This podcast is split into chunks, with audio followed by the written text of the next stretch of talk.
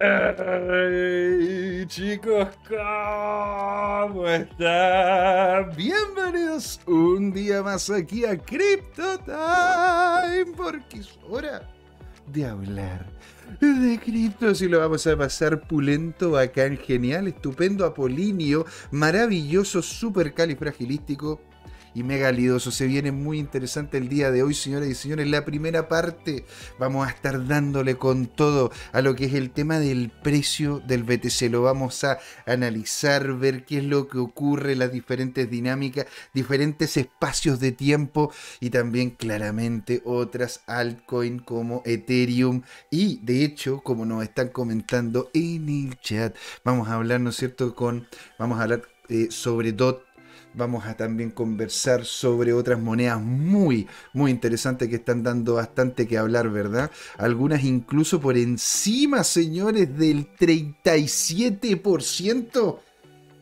¡Wow! Ahí se los vamos a ir comentando en detallito, señores, en detallito, aquí en la primera patita de lo que es Crypto Time. Antes de eso, ¿no es cierto? Y de iniciar lo que es la segunda, le damos la gracia a la gente que ya está con nosotros en el chat, don Juan Limón, que nos dice Dot con todo, exactamente. Exactamente, señor, y con todo le estamos dando porque en definitiva DOT está teniendo un crecimiento, vamos a ir viendo inmediatamente qué crecimiento tiene en este momento, ¿verdad? DOT y me aparece acá, pim, pim, pim, pim, de que está teniendo, oiga, va muy bien, va muy bien, don Juan, la verdad que usted tiene toda, toda la razón. En la segunda patita vamos a estar conversando con ustedes, ya saben, ¿no es cierto? Día viernes en la segunda patita con Don Jorge.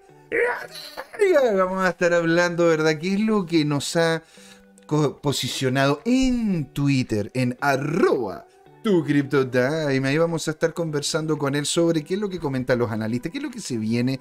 Esto, después de la primera, la primera parte, analizándola nosotros, estará en concordancia con lo que dicen los analistas. Los analistas verán esto como una, como una, como una vuelta a los niveles de precio que estamos esperando en BTC o no. Ah, eso es lo que vamos a conversar en la segunda patita de CryptoTime con Don Jorge. todo lo que es el FOMO, el food, todo lo que se viene con los analistas, arroba tu CryptoTime. No se pueden mover de allí. Vamos a tener toda la información. ¿Qué es lo que ocurre con las altcoins? ¿Qué es lo que ocurre con la SEC? ¿Qué es lo que pasa con XRP? Y muchas otras cosas más. Le vamos a dar las gracias a nuestro suscriptor en Twitch. 250 un abrazo descentralizado digital para ti. Que Satoshi te tenga en el sagrado bloque en el cual estamos todos, ¿no es cierto? Los que estamos acá en Crypto Time, el caballero Intus-Crypto. Muchas gracias, señor, y también a nuestros nuevos suscriptores del canal de YouTube, Alejandro Jiménez, Alfredo BTC, August is in Ulis Paradisus, Jesse Navarro y Edwika, seguido por Jeremy Anabalón Vial. Estamos a la nada, estamos ahí a portas de los 500 seguidores. Así que si nos están viendo y les gusta, ¿no es cierto?, lo que estamos haciendo, tratamos de entregar lo mejor de acá y para que ustedes lo puedan disfrutar de buena manera, denle un me gusta, síganos, ¿verdad? Denle la campanita para que les peguen una avisadita de cuando nos damos una vuelta por acá, conversamos online y desarrollamos esta comunidad Crypto Time en donde todos ustedes son parte. Comenten en el chat la idea es poder ir conversando, vamos masticando y de a poco vamos denotando, ¿verdad? ¿Qué son las cosas que tenemos que, tenemos que ver para, no, para dar cuenta de los precios que se nos vienen en BTC y en otras cripto puntuales, señores? Muchas gracias por estar ahí. No le damos más vuelta, ¿verdad? Démosle de lleno esto. Esto es Crypto Time porque es hora de hablar de criptos ahí. Nos vemos.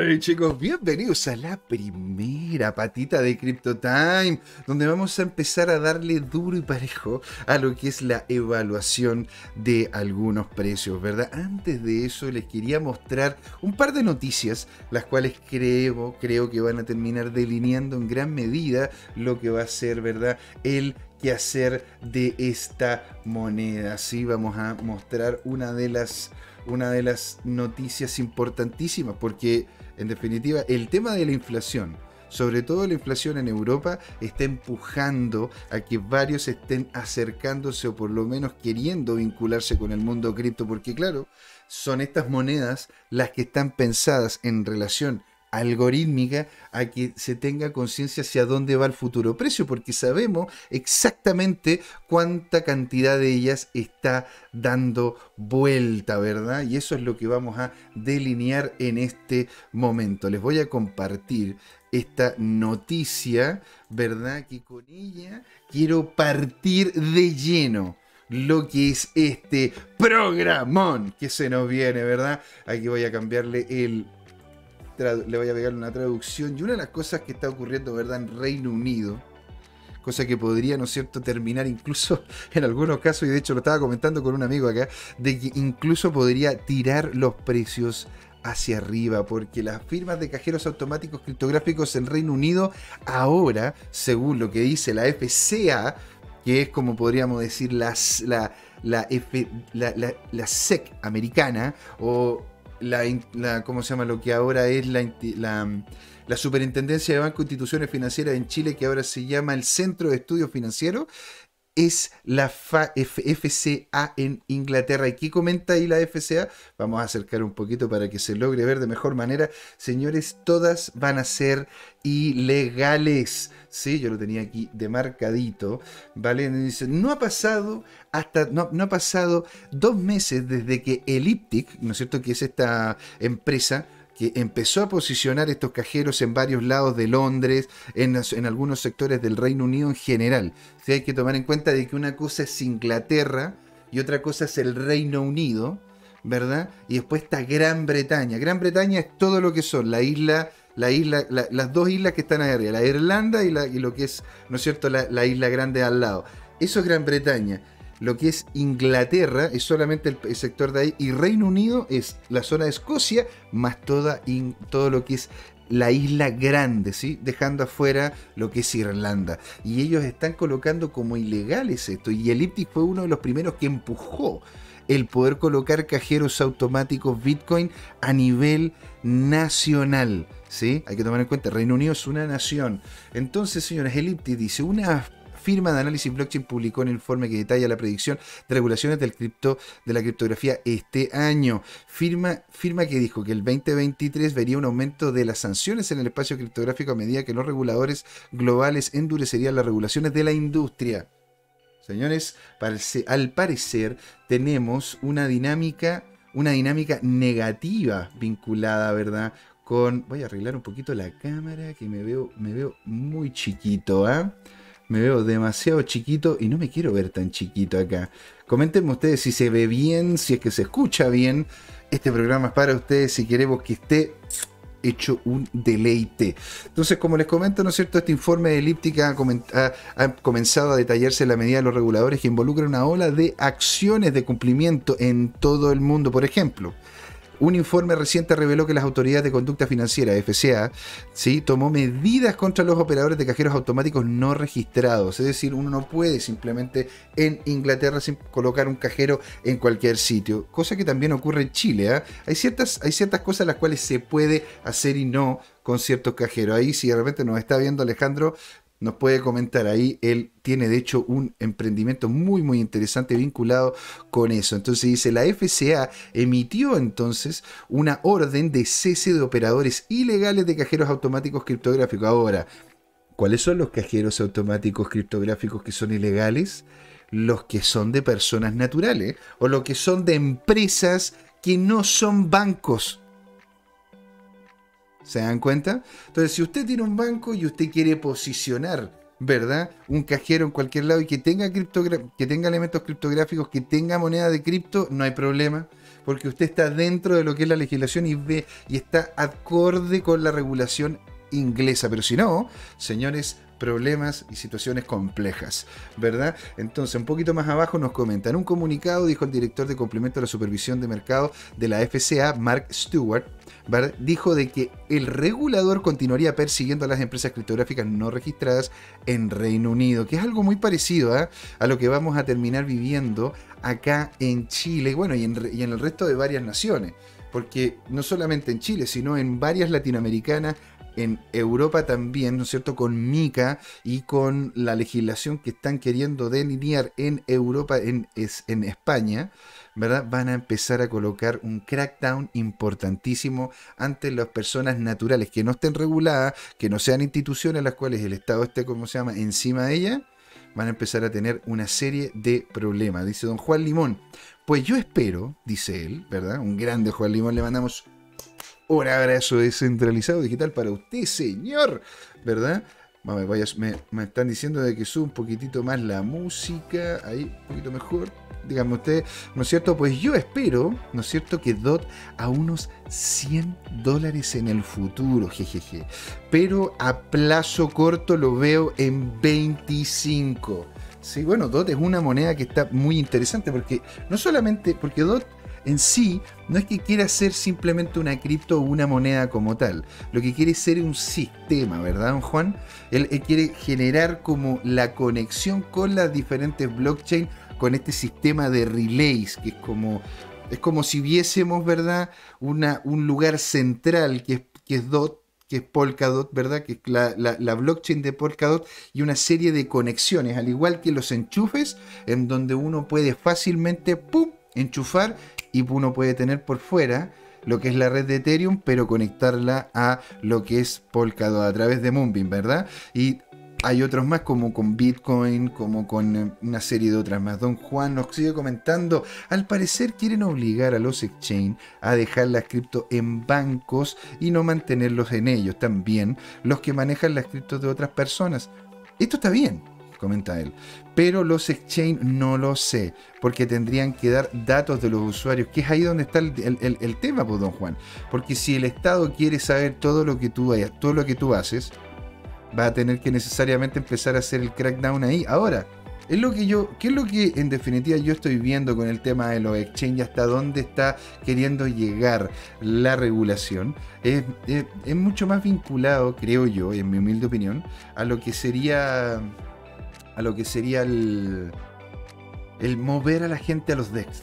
Yo creo que los SEX, con C de casa, los SEX, ¿no es cierto? Que son los, los exchanges centralizados, van a terminar cada vez más ahogados. Posiblemente, como lo estábamos conversando anteriormente en otro programa, el, posiblemente los SEX van a tener van a terminar siendo una herramienta del Estado y una herramienta de las instituciones más que una ayuda para el sector blockchain. Eso es lo que creo yo.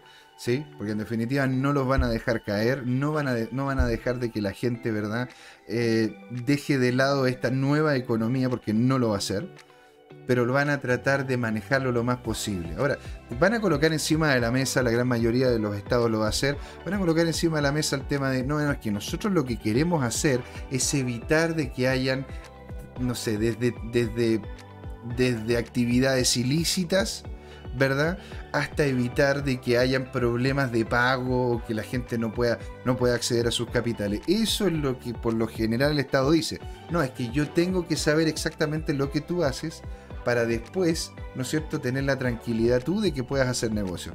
Yo creo que al final, don, don Juan, van a terminar siendo los DEX los que van a salvar el día. Eso es lo que, eso es lo que en definitiva creo yo. Los DEX van a terminar siendo la forma en la cual uno va a, hacer eh, dinámicas de compra y venta, en donde los DEX van a estar literalmente allá afuera, siendo completamente algorítmicos y sin ningún tipo de vinculación, ni con el Estado ni con tercero. Va a ser completamente anónimo, donde vas a tener una, una key especial o vas a conectar la wallet y se acaba. Eso es lo que en definitiva posiblemente van a pasar, ¿verdad? Otra cosa interesante que les quería comentar Ah, espera, ahí se me salió. Les voy a mostrar este de acá. Esto lo encontré muy, muy interesante, ¿ah?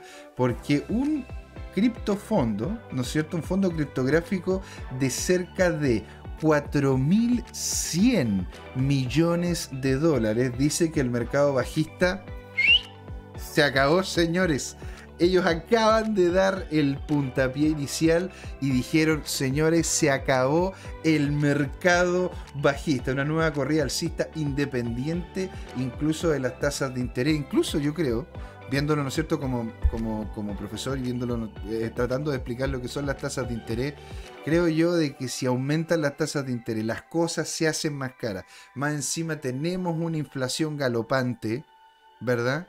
Lo que va a terminar ocurriendo es que la gente se va a tener que resguardar de alguna manera. ¿Y a dónde está el resguardo natural de la gente? ¿Dónde, ellos pueden colocar sus capitales? ¿Lo van a colocar en oro? En un oro que poco, poco, poco más no se ha movido absolutamente nada. ¿Ah? De hecho, incluso ha estado, ha estado cayendo. Miren, les voy a compartir esta pestaña aquí. De hecho, yo tengo la evaluación de lo que es el oro como tal. El oro en general. Y de hecho, señores, miren lo que ha pasado con el oro.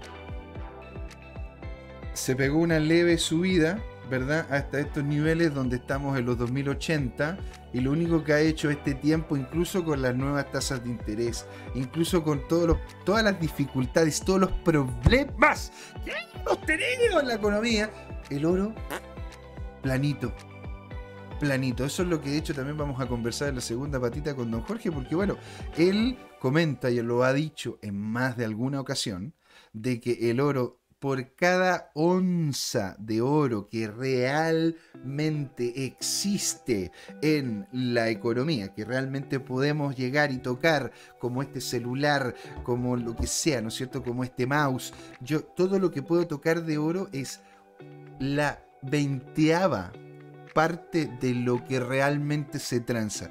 Es decir, por cada onza de oro hay casi 20 onzas de oro que están tradeándose solamente en papel.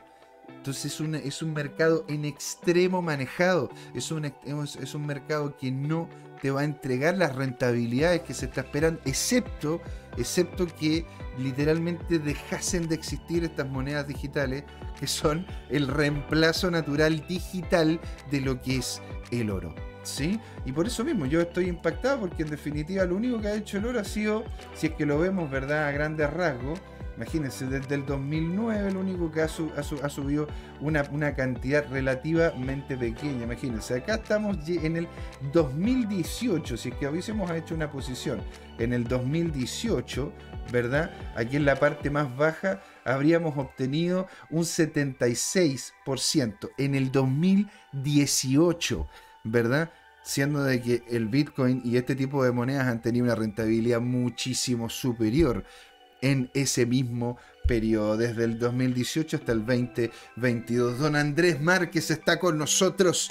Don Andrés, le mando un gran abrazo descentralizado digital para usted que Satoshi lo tenga en su sagrado bloque. Estamos, señor, viendo algunas noticias interesantes que vinculan con este rebote o este nivel de precio que tenemos en el BTC. Y estábamos comentando, ¿verdad?, de que este fondo criptográfico de 4.100 millones de dólares ya dio por cerrado la estructura bajista.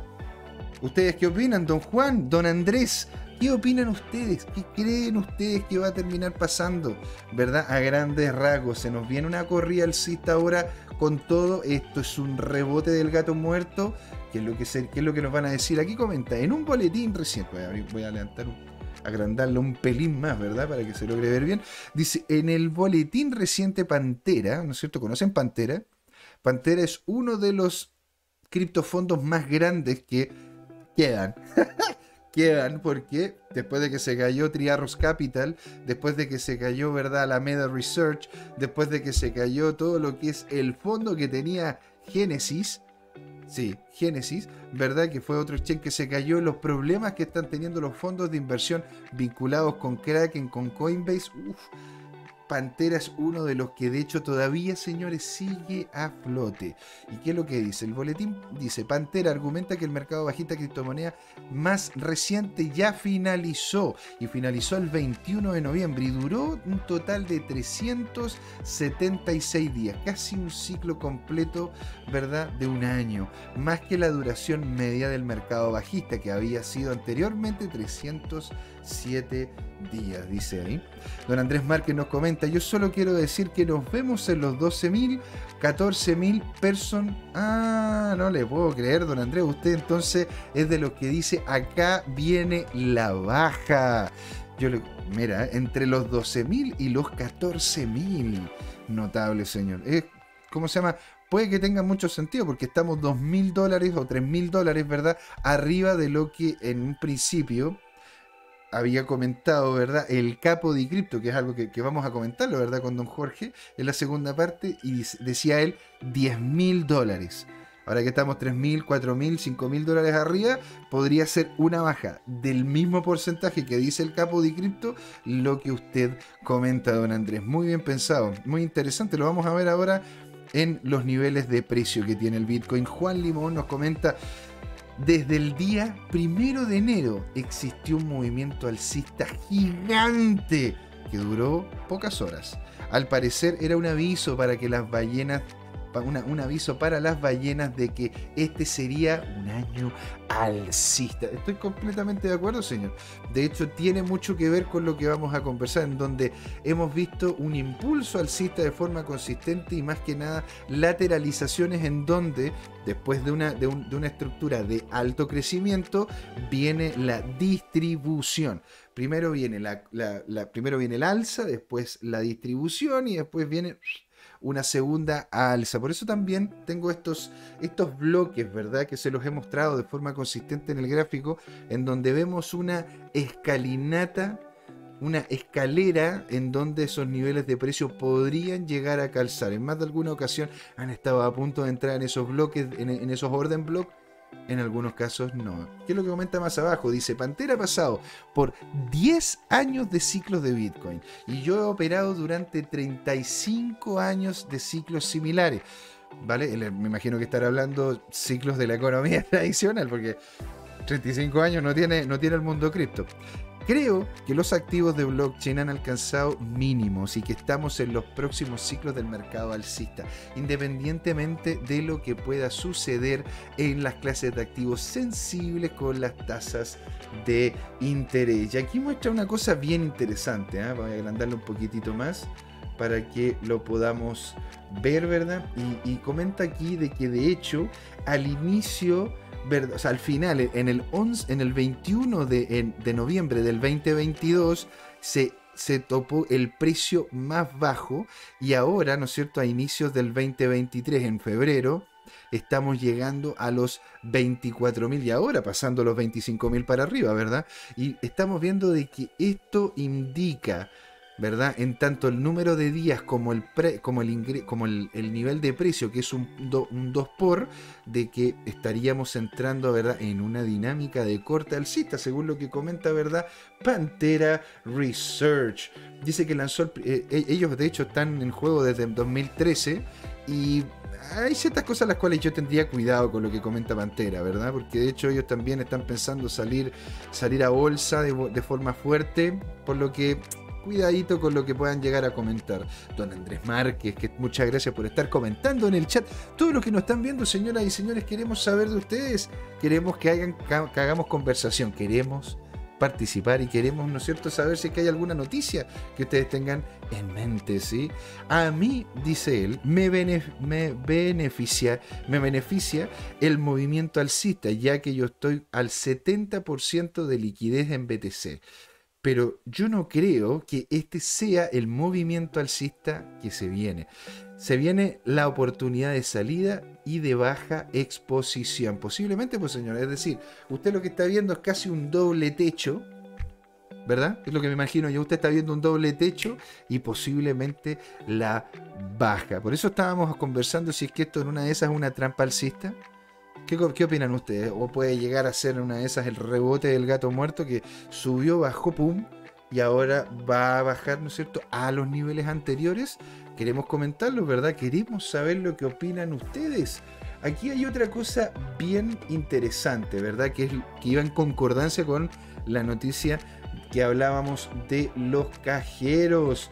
Porque aquí Cointelegraph nos comenta de que el anuncio de la libra digital se dispara en las búsquedas de moneda digital en Inglaterra. Porque, a ver, señores, la moneda, la, moneda británica está con problemas serios. Está con problemas serios. No tiene. están con problemas, ¿no es cierto?, de lo que es la estructura política. Tienen problemas, ¿no es cierto?, para poder hacer exportaciones. Están posicionando una cantidad de dinero no menor en lo que es Ucrania y apoyándolos para poder, ¿no es cierto?, mantener a Rusia a raya. De hecho, Inglaterra es uno de los que está más invertidos en lo, que es la, en lo, que es la guerra de Ucrania de casi toda Europa. Alemania está muy reticente, Francia recién está empezando a mandar, ¿verdad?, una cantidad decente de lo que sería tropas y España, bueno, España está ahí tranquilo en la playa disfrutando, ¿verdad? Y don Andrés Marquino dice exactamente, yo veo muy probable una trampa alcista. Mirando la situación mundial, es ilógico que todo suba, jeje. Exactamente, pues señor. Es posible, ¿no es cierto?, de que esta baja fuerte después de, este, al, de, esta, de esta subida parabólica haya despertado, podríamos decir, o activado algunos bots que estaban a la espera de estos niveles de precio para volver a subir, para volver a subir el valor del BTC. Entonces, a ver acá, vamos a hacerle exactamente. Los datos de búsqueda de Google revelan de que las búsquedas en, en línea en Inglaterra de moneda digital se dispararon un 434%. ¿Verdad? En febrero, durante, después de que el Tesoro del Reino Unido y el Banco de Inglaterra anunciaran planes para una libra digital. Ahora, Tengan en cuenta de que como eh, Inglaterra ya no es parte de Europa, no estarían bajo el marco de lo que es Mica, ¿verdad? Ustedes si quieren saber lo que es Mica, porque acá su servidor se leyó las 365 páginas para poder hacer un programa, ¿verdad? Aquí mismo, en este mismo canal, por este mismo medio, ¿verdad? Y que lo pueden buscar aquí abajito, lo pueden buscar dentro del canal CryptoTime donde hablamos sobre lo que es esta legislación. ¿Cómo va a terminar afectando esto? ¿Verdad? Esto va en concordancia con lo que comenta la ONU, que también lo hablamos en ese programa, porque mucho de lo que está ocurriendo aquí en Latinoamérica y también en España es una presión de la ONU también para poder tener un orden financiero mundial. Cosa que no quiero, no quiero sonar Alex Jones, no quiero sonar como conspiranoico, pero claramente lo están empujando. Hay una, hay, hay como se llama la Agenda 2030 y algo comenta de que no vas a tener nada ¿Y vas a ser feliz? Entonces dice, nuevo hallazgo de la guía de comercio de criptomonedas de Trading Browser revela de que el interés en línea de la moneda digital, ¿verdad? Se ha multiplicado por más de cuatro veces el volumen promedio solo unas horas después de que el Tesoro Reino Unido y el BOE, ¿no es cierto?, anunciaran este proyecto. Esto puede ser muy interesante, ¿por qué? Porque si empieza la gente a revisar lo que es una moneda digital se encuentra con contenido en el cual se le está hablando, ¿verdad?, sobre lo que son las criptomonedas, posiblemente se den cuenta de que lo que es el CBDC, las monedas estatales, terminan siendo un problema más que una solución. ¿Verdad? Dado de que nos estaríamos acercando a casi una dinámica de corte, ¿cómo podríamos decir? De una dinámica de corte distópico. Esa sería la palabra, ¿verdad? Y si quieren saber más de distopías vinculadas con el mundo cripto, ah, busquen, ¿no es cierto?, el programa en el cual estamos hablando con Don Jerko Pincheira, en donde hablamos sobre el basilisco de Rodo y todo lo que es este iceberg ¿verdad? Este iceberg de lo que es la cultura cripto a nivel mundial. Otra cosa interesante, ¿verdad? Que yo lo encuentro, yo lo encuentro bien. Es un Bitcoiner pinta grafitis en la calle de España por la alta inflación, ¿verdad? Ahora, ¿Esto por qué puede ser importante? Porque en España están viviendo también un nivel de inflación que es ridículo. Aquí, aquí nosotros, dentro de los amigos que nos están viendo, ¿no es cierto?, en CryptoTime, tenemos a, Drog, a Drogfly, tenemos, ¿no es cierto?, también a, a, don, Juan, Juan Gutiérrez, que eh, son gente que vive en España, nos comentan cómo está la situación allá y la verdad es que están con el agua hasta el cuello. El nivel de gasto que se tiene que tener en España en este momento para poder vivir es increíble. El nivel de impuestos que están queriendo colocar ahora está a otro nivel. ¿Y cuál es la real solución que podríamos obtener? Ahí lo dice. Buy Bitcoin. Esto, señoras y señores, como lo dicen en, la intro, no es ningún tipo de asesoría financiera, simplemente una opinión informada. Ustedes son amos y señores para poder desarrollar sus, sus propias inversiones. Nosotros aquí, disponibles y siempre felices de apoyar. ¡Tomicro! Está con nosotros. Buenas, buenas tardes, señores. Muy buenas tardes, Tomicro. Un abrazo descentralizado digital para ti que Satoshi te tenga en el sagrado bloque y un gran saludo también a Camcita, si es que nos está escuchando o viendo de forma, de forma oscura, ¿no es cierto? Nos está viendo ahí, nos escucha, pero queremos escuchar, queremos leerla, así que felicidades, qué genial tenerte por acá, Tomicro. Un grande Camcita nos manda un besito. Camcita, un abrazo para todos ustedes, ¿verdad? Son ustedes geniales. Aquí, nos comenta, ¿no es cierto?, lo que es la noticia. Un Bitcoiner identificado en redes sociales como Street Cyber dice que tiene dos poderosas armas para combatir la elevada inflación que afecta en este momento a España. Porque, ojo, esta inflación está afectando mucho más a los países mediterráneos que a los países que están ¿no es cierto?, en pasado los Pirineos. digamos, Francia no está tan afectado como España, ni como Italia. Alemania está bastante solventado, dado de que al ser, la, al ser el motor industrial de Europa, tiende a poder absorber gran parte de las personas en el ámbito laboral y ocurre de que la inflación no termina afectando de tan gran manera, siendo igual que están los niveles de precio mucho más superiores a lo que estaban anteriormente, ¿no es cierto? Entonces, señores, nos dice, la primera, la primera cartera de BTC y la segunda son latas de pintura en aerosol con la que está dejando mensajes en la ciudad de Barcelona, al noreste del país europeo, ¿verdad? Esto ocurre en momentos clave para los españoles que sufren un elevado costo de vida, ¿sí? debido a que la tasa anual de inflación aumentó en 5 décimas, ubicándose en 7.5%, la cifra más alta reportada en los últimos 36 años. Y si con eso, señor, se están agarrando la cabeza, ¿qué pasará con nuestro querido, nuestra querida Latinoamérica, en donde estamos viviendo niveles de inflación por encima de las dos cifras?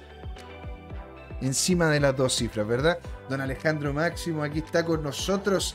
Un abrazo descentralizado digital para usted, ¿no es cierto? Saludo de día viernes a todos los holders. To the moon. To the moon, exactamente, señor.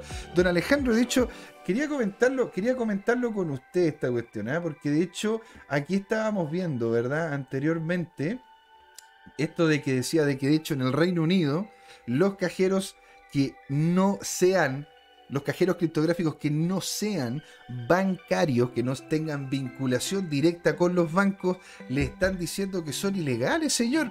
Y usted, ¿no es cierto?, con, su, con la dinámica de ClipPay tiene también unos cajeros. Me encantaría saber ahí, si nos puede comentar en el chat, ¿verdad? Si es que en, en Chile o en Latinoamérica hay una dificultad para poder posicionar cajeros que no tengan que ver, ¿verdad?, con ninguno de los bancos. ¿Y qué es lo que nos podría, qué nos podría comentar usted sobre la ley que se viene, la ley FinTech acá en Chile, y hay otras leyes que están ocurriendo alrededor de Latinoamérica en donde posiblemente estén empujando lo mismo que, esté, que está diciendo el Reino Unido, que si usted no es banco, usted solamente don Alejandro, usted no es banco, usted no es el banco de X, Y o Z, entonces señor, usted no puede tener cajero. ¿Cómo se le ocurre, señor? Independiente de que sea una empresa que se dedique al ámbito financiero. ¿Cómo se le ocurre tener cajero? ¿Verdad? Y ahora nos vamos de lleno a lo que, solo, a lo que es el, la evaluación del precio del el BTC, ¿verdad? A ver, vamos a colocar acá, nos vamos a colocar en 4 horas, que es el nivel de valores que me parece interesante poder revisar, ¿verdad? Vamos a pegarnos la acercada como corresponde a esto. Y mira, lo, primero que voy a hacer, yo creo que voy a empezar a eliminar algunas cosas, porque esto, esto parece como se llama la guerra de las galaxias, entre con, tanto, con tanta línea loca. Ahí ya se ve un poquitito mejor, ¿verdad? Aquí realmente no terminó, no terminó avanzando, ¿verdad? Llegando a este nuevo nivel de precio, aunque teníamos interés de que siguiese el alza. Ahora, después del el 14 de febrero, ¿se acuerdan que les decía yo el 14 de febrero, señores? El 14 de febrero parece que se viene muy interesante. Los que, los que estuvieron ahí disfrutando, ¿verdad? Y más que nada disfrutando haciendo trading, comprando y vendiendo, el 14 fue un día de los enamorados para uno. ¿Sí? Aquí don Alejandro nos comenta, los cajeros CLI ATM técnicamente son terminales de autoatención, no es muy distinto a las máquinas expendedoras de gaseosa. Ahora, claro, ¿qué pasaría, don, don, Alejandro, si le dicen a usted, oiga, ¿sabe qué, señor? Muchas gracias, buenas noches, pero usted no es banco, así que no puede tener cajeros. ¿Verdad? ¿Por qué? Porque en definitiva, de hecho, dentro de la nueva ley FinTech, de, FinTech acá en Chile, y ustedes lo, la pueden revisar, ¿verdad? En las conversaciones que hemos tenido con don Claudio Arrepol, ¿verdad? Que nos ha comentado hacia dónde van este tipo de leyes, las cuales son bastante draconianas, muy amplias, pero draconianas. Están colocando no solamente dinámicas de interés, dinámicas de control, sino que también dinámicas de saber exactamente quiénes son las personas de ahí. ¿Sí? La nueva, aquí nos, nos comenta, ¿no es cierto?, don Alejandro, que la nueva ley, FinTech lo permite, ¿verdad? Claro, la, la, ley FinTech reconoce como activos digitales, ¿vale? Interesantísimo, señor. Está con nosotros el señor, el señor Laporta. Un abrazo, señor Laporta. Qué alegría tenerlo por acá maravilloso, el señor de los criptojuegos. ustedes quieren saber algo de criptojuegos, quieren saber qué es lo que está ocurriendo en el ámbito gamer, es un hombre entendidísimo ahí en el tema. En caso que quieran hacer conversación con él, ¿verdad? Y revisen, ¿eh? revisen el proyecto que, que, se tiene, que es Black Cats, que, lo, que está también aquí en Twitch. ¿Vale? Don Alejandro, don Nestigal está también con nosotros tarde pero seguro. Buenas tardes, CryptoTime. Buenas tardes, don Nestigal. Un abrazo descentralizado digital para usted. Que Satoshi lo tenga en su sagrado bloque, señor. Entonces, como comenta don Alejandro, no estaría afectando a nivel nacional, ¿verdad? Lo que es la, la nueva ley FinTech al posicionamiento de cajero. Eso la verdad que me deja con bastante tranquilidad. Ahora, si nosotros notamos qué es lo que terminó ocurriendo, ¿verdad? Miren estos niveles, estos volúmenes que, que tiraron para arriba el precio y un volumen de casi el mismo nivel. llevando años, ¿verdad? Viendo, viendo gráficos, viendo hacia dónde van estos, que, que cuando ya el gráfico te habla y te conversa y puedes tener un diálogo con el gráfico, esto habla mucho de dinámicas automatizadas. Cuando tú ves volúmenes que son similares, pero ya a nivel que tienen la misma altura, la misma consistencia y vienen de, los mismos exchange, podríamos empezar a pensar de que aquí de hecho esto llegó hasta este, hasta este nivel, ¿no es cierto? Superó los, 20, los, los 24.900 llegó hasta los 25.000 y en los 25.000 se empezaron a activar lo que fueron los bots para dejar, ¿verdad?, el, los niveles de 23.500 para volver, ¿no es cierto?, a solventar niveles que estamos viendo ahora, cerca de los 25.000, solo que no los aguantó. No ha llegado a, a aguantar los niveles de 25.000. Ahora, una cosa que es cierta, ¿verdad?, es que ha mantenido ¿verdad? Esta diagonal muy interesante, incluso con esta baja, con rechazo de estos niveles de precio. Por lo que posiblemente si es que llegase a tener un rebote hacia arriba, rebote acá, y podríamos ver la verdad dentro de lo que sería, me imagino yo, el último tercio de este orden block a los niveles que estamos viendo, ¿no es cierto? 25.640, 25.600, 25.000 y tanto. Ahora, Posiblemente también es lo que comentaba anteriormente don Andrés Márquez, que él dice, nos vemos señores en los 12.000. O sea, por acá. Don, don, ¿cómo se llama? Don, don, ¿cómo es? Don Andrés diría entonces de que podríamos llegar y tener una pérdida de valor real, ¿verdad? De cerca de... A ver, aquí está abajo los 12.000 por acá, ¿verdad? Tendríamos una pérdida de valor de cerca de... A ver, vamos a achicar un poquitito más esto, yo creo, para poder alcanzar a hacerlo de una. Tendríamos una pérdida de valor. A ver, aquí hasta los 12 mil, una cosa por aquí. Tendríamos una pérdida de valor de un 50% según don Andrés. Yo a mí me costaría verlo. La verdad que sobre todo en el corto plazo me costaría verlo. Creo que podríamos llegar de manera más, más, más clara ¿sí? a lo que serían estos niveles de precio, si es que llegásemos a tener una baja muy fuerte, ¿verdad? Estaríamos llegando a estos niveles de precio, a este rango entre los 17.000 y los 15.000. Eso es lo que yo por lo menos estaría proyectando en caso de que se viniese una baja. Dicho eso, como hay un, hay un, hay un ambiente hay una, sobre todo cuando uno ve los analistas, cuando uno conversa con fondos de inversión, cuando uno conversa con grandes inversionistas dentro de esta dinámica, ¿verdad? Eh, hay un ambiente de hecho mucho más positivo porque se está entendiendo cómo es que el mundo cripto termina siendo un resguardo natural para lo que es el tema inflacionario, que es algo que nos va a afectar y nos va a afectar incluso entrado, muy bien entrado lo que es el 2024. ¿Verdad? Aquí el señor, eh, el, señor Nestigal nos dice tarde pero seguro. Muy bien, buenas tardes, CryptoTime. Maravilla. Entonces, señores, ¿cómo serían estos, estos nuevos niveles de precio? Si es que vemos, ¿verdad? Vamos a hacer la escalerita que, que hemos visto de forma consistente que nos, nos, nos ha ayudado, ¿verdad? Aquí significaría que teniendo esta estructura, posiblemente, claro, estaríamos llegando a los niveles que estábamos viendo anteriormente, ¿verdad? De los 25.100 hasta los 25.700, si es que continúa la volumetría. Ahora, la cosa es que esta volumetría ha ido, de hecho, para abajo, ¿sí? Veamos cómo va el RSI. El RSI está pegadísimo el RSI está pegadísimo al techo y de hecho está volviendo a subir. Entonces, si nosotros tenemos acá, si nosotros tomamos, ¿verdad? La parte más la parte inferior y nos vamos hacia acá, de hecho estaríamos en la zona roja más alta del, del FIBO del RSI.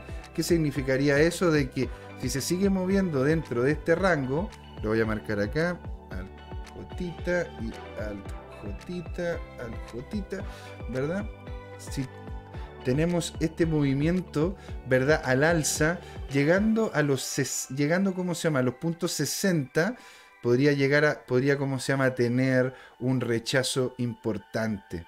Podría tener un rechazo importante. Creo, creo yo que tendríamos que tener el stop loss bien apretado acá dado de que estamos haciendo literalmente doble techo. Cuando tenemos un doble techo, ahí tenemos que tener cuidado. Don Rubén Galaxy dice, yo creo que la subida se debe a que Paxos, BOSD y Circle tenían la inten, intervención. Ah, temían, claro, perdón, perdón. Ahora lo entendí. Yo creo que la subida se debe a que Paxos BUSD y Circle USD temían la intervención de sus estables. Las cambiaron por BTC, dinero que entró al comercio de futuros, dinero que entró directamente al comercio de futuros y con ayuda de los exchanges liquidaron miles de posiciones. Eso, señor Don Rubén, que le mandamos desde acá un abrazo descentralizado digital para usted, ¿verdad? Muchas gracias por estar ahí. Qué excelente aporte, señor. Tiene mucha razón.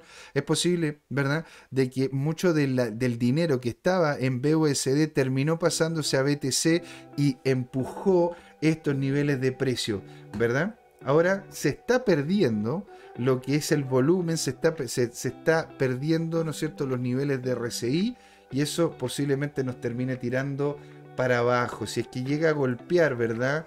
Esto y, ¿cómo se llama? Y no, no, se, nos viene, se nos viene para abajo, posible de que haga un rebote acá y entremos a este tipo de dinámica. Le vamos a colocar esta con un colorcito un poquito más rojillo, ¿verdad? Eso. Así que señores, stop loss bien apretadito, yo diría en los 24.000, en los 24.271, 24.200 diría yo, ¿para qué tanta cuestión con 71? En 24.200, 24 ¿verdad? y dice, ahora cambiarán a UST o Fiat, por favor. Si ustedes están escuchando ahora, señoras y señores, USDT, utilícenlo para poder mover una cosa para un lado o para otro. Utilícenlo para poder obtener ganancias en algún DeFi. Pero señores, por favor, no hagan resguardo de capital en USDT. ¿Sí? Háganse un favor, háganlo, háganlo en USDC, en DAI o incluso en el peor de los casos, ¿no es cierto? Eh, podría ser DAI, USDC, Paxos y sería. Yo creo que serían esas tres porque habría dicho BUSD, pero ya, no ya. Y dice, claro, un negocio redondo porque no hicieron uno a uno al cambiarla, solo por una stablecoin. Es verdad, es verdad, nos dice Don Rubén Galaxy. Y ahí es donde, donde tenemos, ¿no es cierto?, la, dificultad, porque el, ver hacia dónde podríamos llevar. En cuatro horas, por lo menos, ya se está viendo más bajista. Aquí tenemos un, martillo invertido alcista, lo cual indicaría, ¿no es cierto?, una caída, aparte una pérdida de lo que es la volumetría y un RSI que está demasiado alto. Está demasiado alto, está en la zona roja del movimiento si que tomamos de la parte más de, la parte más baja, ¿no es cierto? Tomicro dice, "Viva el Fiat." ¿Cuál? ¿El Fiat 500? ¿El Fiat 200? ¿Cuál de los Fiat? No, ¿cómo, ¿cómo viva el Fiat? El Fiat lo único que hace, ¿no es cierto?, es manejar la vida de la gente. Don Robert Galaxy nos dice, USDT solo sirve para moverse en, en TRC20. Es, bueno, bueno, USDT tiene, esa es la gracia que tiene USDT, ¿eh? que está en casi todas las blockchains. Es impresionante, está en casi todas las dinámicas. Uno, donde mire, puede justamente hacer movimientos de USDT, pero lamentablemente lamentablemente es una moneda que no tiene ningún tipo de solvencia. Y si ya fueron detrás de BUSD, van a ir detrás de USDT. Y si USDT no tiene para poder demostrar, ya presionado por estados, que el, dinero que está posicionando en el mercado, que es una enormidad, señores, es, que eso es lo que a mí me ocurre con USDT. Si yo me meto aquí a CoinGecko, ¿ah? Vamos a, vamos a meternos acá a CoinGecko y yo les voy a mostrar el nivel y la cantidad de USDT dando vueltas y llega a ser ridículo, señores. Bueno, si, si, si me funciona, ¿verdad? Si me funciona el internet, pues si me funciona el internet estaría, estaría genial, ¿verdad? Mientras se carga, mientras se carga, ¿verdad? El CoinGecko, vamos a decir, vamos a hablar aquí claro, no se sabe si realmente vayan a deshacerse de las posiciones en BTC. Tal vez las conserven y sigan subiendo. Claro, pues señor, porque hay una hay una conversa muy importante y muy grata que podríamos tener nosotros, ¿verdad? En definitiva, porque no es que nosotros estemos esperando de que el BTC termine llegando a un nivel de precio vinculado al dólar. Lo que nosotros estamos esperando es que un BTC sea un BTC, que yo pueda ir donde Rubén Galaxy, donde Tomicro, donde Don Alejandro, donde Estigaldo, el señor Laporta, Capsita, ¿verdad? Juan Limón y todos nuestros amigos digan, oiga señor, ¿sabe qué? Yo le quiero comprar una zapatilla, yo quiero comprar alguna cosa. ¿Y cuánto es? Esto en Bitcoin, porque ese sería el valor de una moneda la cual no está justamente vinculada a esas porosas manos, ¿verdad? De nuestros queridos... ¡Oh! ¡Ah, coño! Está, como se llama, ahora sí, fíjense que estaba, ¿verdad? Con una cantidad, una cantidad mayor de la que podía el servidor CoinGecko, notable, notable, notable. Bueno, 435% de aumento en lo que ha sido las búsquedas en, las dinámicas las de monedas digitales en Inglaterra. No se están metiendo todo a CoinGecko, ¿no es cierto? Si metemos acá Tether, Tether, ¿verdad? Aquí nos vamos a meter a Tether. Don Carlos Cueva está con nosotros. Olitas, solitas.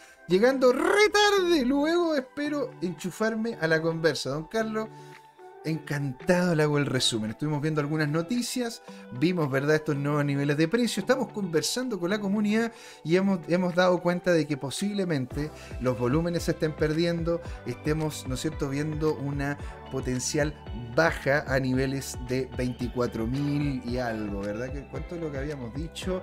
A los niveles, de hecho, de, perdón, de 22.000 y algo. ¿verdad? Porque hemos estado perdiendo de forma consistente eh, tanto volumen Impulso, RCI, etcétera, etcétera. ¿Verdad? Uy, la verdad que CoinGecko está lentísimo. A ver, voy a colocarme en CoinMarket, en CoinMarketCap, a ver si me, me aparece, me, me es más rápido, claro, mucho más rápido. Entonces acá voy a compartir mejor esta de aquí.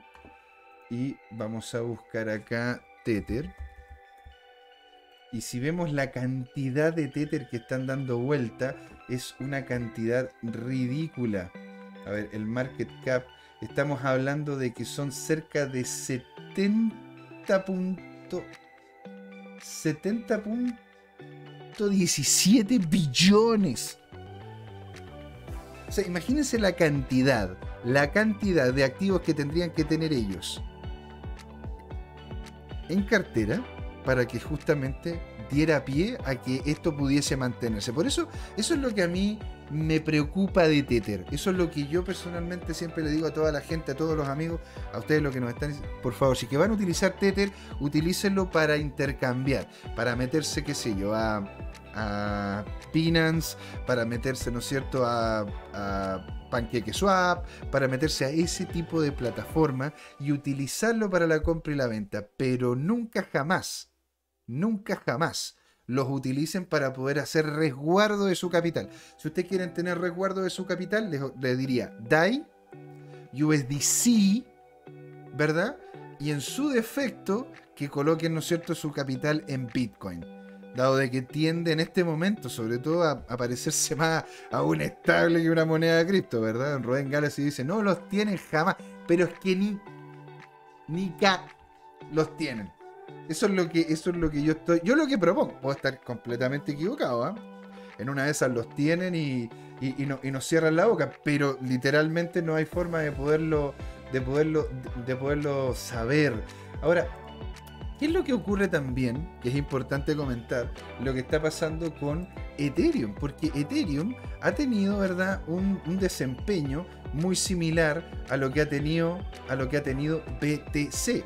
De hecho, ha mantenido en cuatro horas esta diagonal que nosotros demarcamos, demarcamos acá, ¿verdad? Y literalmente está llegando a nuevos niveles de precio. Tenemos una, una especie de martillo, de martillo bajista invertido, por lo que posiblemente y también perdiendo volumen estaríamos llegando a los 1644 incluso bajando de una línea importantísima anímica que son los 1600 dólares. Dicho eso, hay más de algún analista que está viendo que dentro de todo este movimiento, sobre todo incluso llegando a marzo, veríamos al, ETH, al Ethereum, por encima de los 1800 dólares. Ahí habría, ahí habría que ver. ¿No es cierto, Rubén Gávez? Si nos dice, tocaría volver. tocaría volver al BUSD. Bueno, va a seguir dando vuelta. ¿eh? Va a seguir dando vuelta y se va a seguir manteniendo el PEG. Es decir, va a seguir pegado a lo que es el, a lo que es el dólar. Pero ¿por cuánto tiempo? Que al final ya no se va a poder utilizar, no se va a poder crear algo nuevo después de eso. ¿sí? Y dice don Rubén también que se va a desplomar el ETH. El gran amigo de don Jorge Gatica, el capo de cripto, insiste en los 12K. Bueno, antes, ¿no es cierto? El mismo capo estaba comentando de que estábamos nosotros íbamos a llegar a los 10K y no terminamos llegando a los 10K, ¿verdad? Si nosotros vemos lo que ocurre con Ethereum, miren la línea que está teniendo Ethereum. Ahora, Fíjense también que es muy importante esta dinámica bajista y consistente que ha tenido el volumen.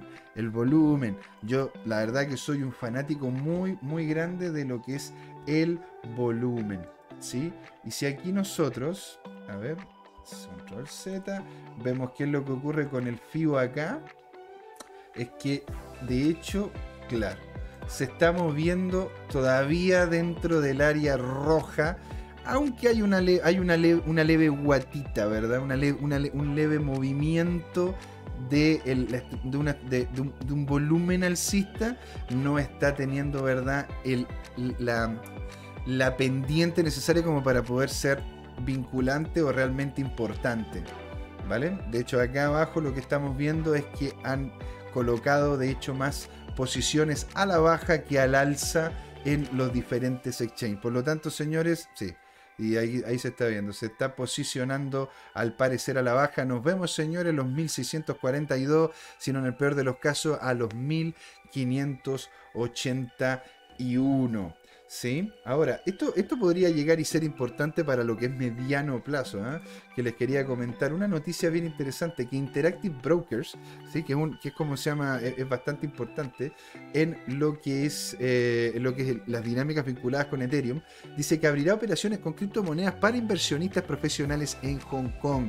Eso abre, abre la puerta para que los que en un principio quedaron fuera del mundo cripto cuando China empezó a pegar duro y parejo, ¿verdad?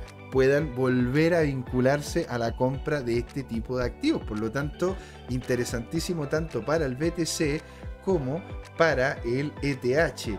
Dice, de acuerdo con la empresa, la medida respalda fuertemente el interés por las criptomonedas en Hong Kong y por ende permitirá que inversionistas y profesionales de instituciones, institucionales comiencen a comercializar BTC y ETH a través de su plataforma, ¿verdad? Y aquí nos comenta, según la empresa, a medida tiene la intención de posibilidad que los clientes cumplan ciertos requisitos, ojo, que cumplan ciertos requisitos, posiblemente estemos viendo influjo de capitales institucionales de vuelta desde China involucrándose con el tema de las criptomonedas, requisito para invertir en criptomonedas como Bitcoin y Ethereum. ¿sí? Ni una otra.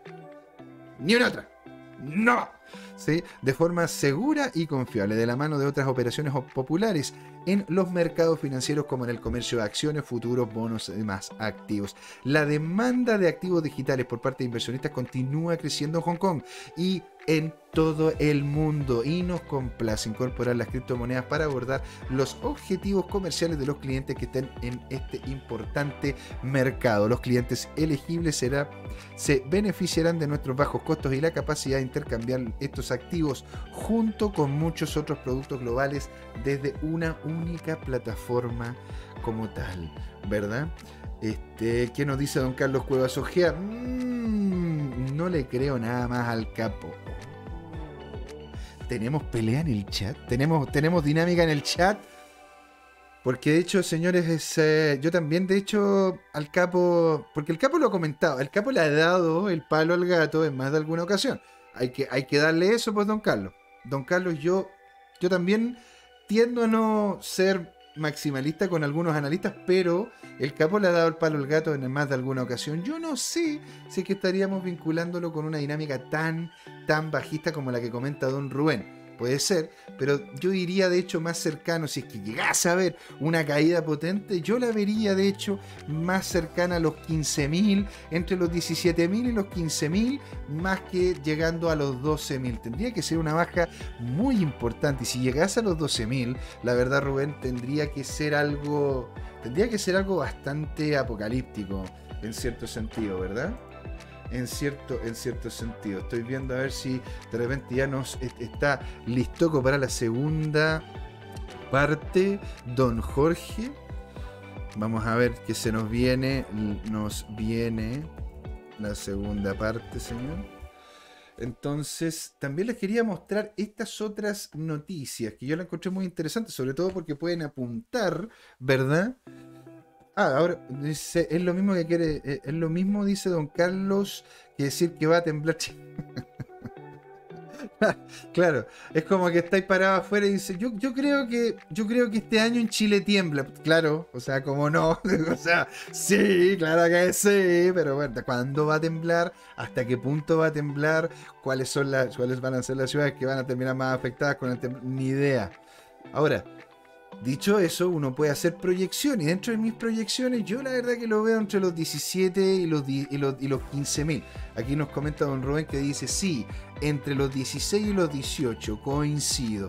¿Se da cuenta? Y don Carlos dice: Obvio, claro, exacto. Por eso mismo, ahora, yo, yo lo veo a esos niveles de precio porque me resultaría muy poco natural en relación al movimiento que he visto durante años del Bitcoin que bajara a tantos niveles excepto que existiese un descalabro que vinculase al Bitcoin. ¿Se dan cuenta? Porque si llega a caerse cualquier otra moneda, porque ahora, ojo, ha estado cayendo el dólar también, ha estado cayendo la libra, ha estado cayendo aún más el yen. han estado cayendo monedas que eran en su momento, ¿verdad? Estructuras casi, eran, eran casi qué sé yo, eran, cosas que no se podían caer. ¿Cómo se va a caer la libra? ¿Cómo se va a caer el yen? Bueno, eso es lo que estamos viendo en este momento, pues señores.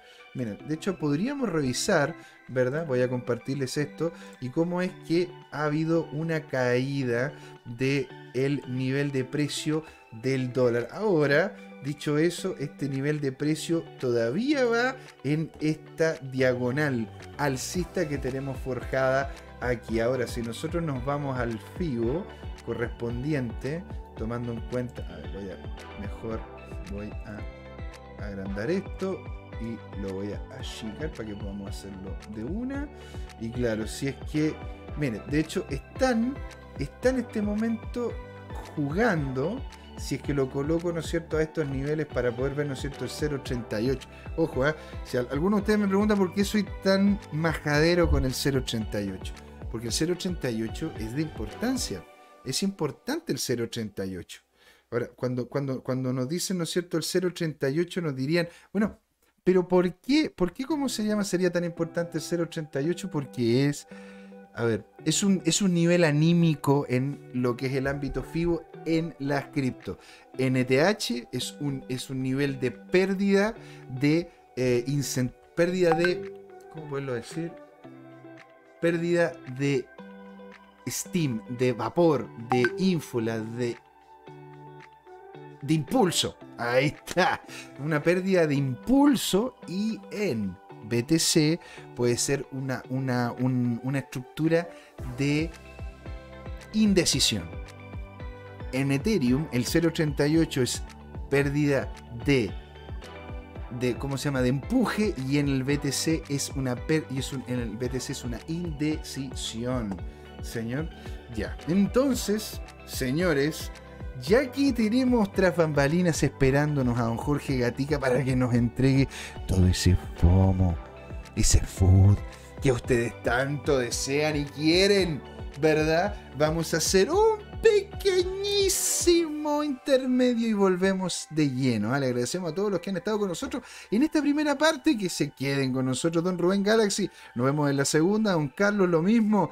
Tomicro y Camcita, alegría que estén por acá. El señor Laporta, ¿verdad? El don Andrés Márquez, que hizo como se llama muy muy buenas acotaciones don Juan Limón y todos los amigos que están en el chat. Quédense ahí, volvemos en nada, en casi nada dejo entrar a don Jorge y le damos a la conversa. Esto es Crypto Time, ¿eh? Porque es hora de hablar de criptos. Hola amigas y amigos, antes de irnos les queríamos recordar que esta comunidad Crypto Time la hacemos todos.